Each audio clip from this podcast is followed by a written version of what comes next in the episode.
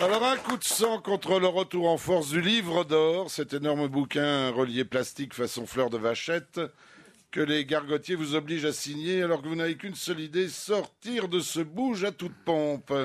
Certes, c'est très très très gentil, mais surtout très casse-couille.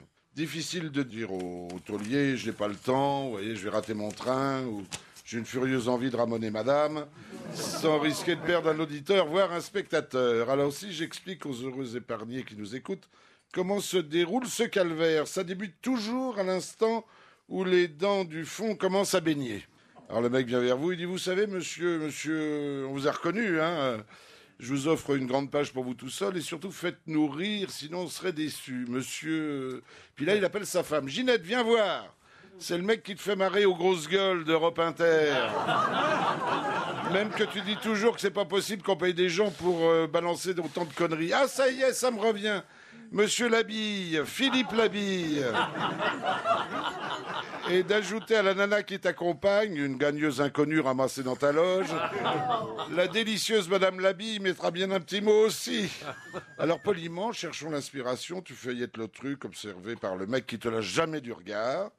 Ah, il me dit, vous savez, vous n'êtes pas le première célébrité à avoir posé des miches sur ma banquette, c'est vrai. Alors je note au passage, il y a un conseiller municipal, le trésorier du Lions Club, Miss Boudin Blanc 1974.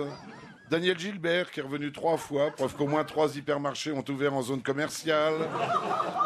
Mais qu'écrire sur son foutu livre la vérité? Bah non, je vais quand même pas dire que j'ai trouvé des poils du cul d'un autre dans ma serviette, que le voisin de chambre besognait si fort que j'ai cru qu'il était en train d'honorer ma copine, que j'ai découvert le balai à chiottes entre deux oreillers dans l'armoire, que les cheveux du chef égaré dans mon assiette étaient plus gras que le foie promis sur la carte.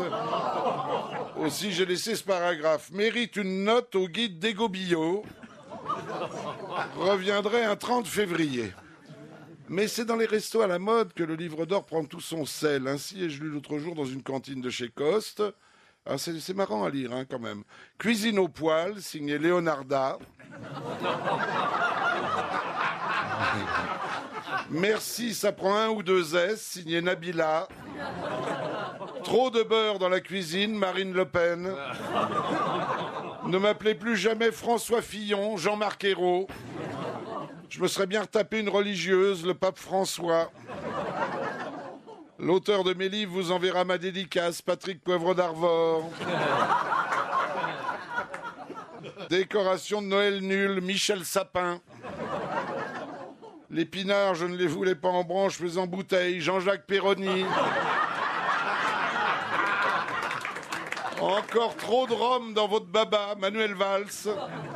Plateau de fromage à revoir, François Hollande et Martine Aubry.